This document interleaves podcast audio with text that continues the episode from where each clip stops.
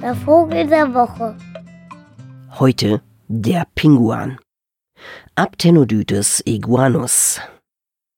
Vögel sind zumindest technisch gesehen Reptilien.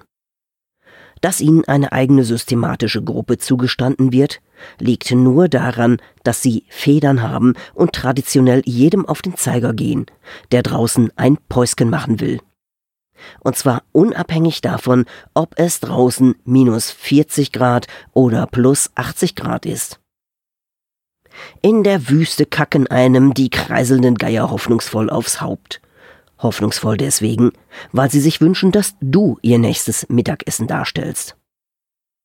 In der Antarktis kreiseln sie zwar nicht über dir, aber sie können Ziel scheißen, mit übertrieben vielen Atü-Druck.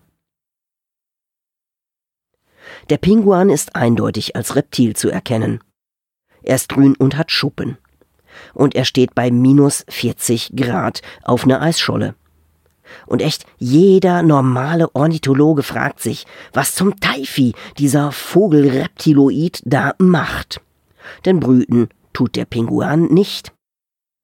Meist steht er nur rum und fixiert mit giftigem Blick eine Horde Ornithologen, die sich ihm unauffällig in neonroten Thermostramplern zu nähern versuchen. Wenn sie zu nah kommen, gibt er auch schon mal ein paar Geräusche aus seinem akustischen Inventar zum Besten, das direkt aus dem Repertoires der Vertonungsingenieure der Stan Laurel und Oliver Hardy Filme stammen könnte und wofür die gesamte Vogelgruppe so überschwänglich gelobt wird. Federn haben und Töne machen. Naja, im Falle des Pinguans sind es ja Schuppen brettartige, panzerharte, teilweise stachelige Schuppenfedern, um genau zu sein. Und darunter eine Fettschicht, die ihresgleichen auch in heutiger, amerikanisierter Super-Size-Me-Zeit echt noch sucht.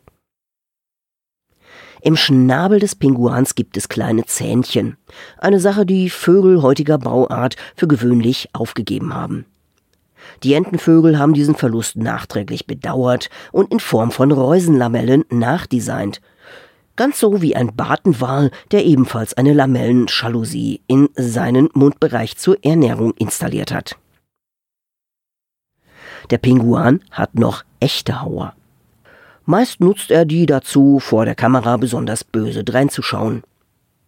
Man weiß über den Pinguan wenig, denn selbst in neonroten Thermostramplern kann man nicht lang genug in seiner Nähe sein, um mehr als sein ausgiebiges Drohverhalten zu beobachten. Er scheint ein neuer Vogel zu sein. Und wenn er gerade mal nicht dicke Ornithologen Wickelkinderteams bedroht, dann steht er wie ein Kormoran mit abgespreizten Flügeln herum und scheint Photosynthese zu betreiben. Aber das ist nur ein optischer Eindruck, denn Photosynthese können weder die Reptilien noch die Vögel. Guten Morgen.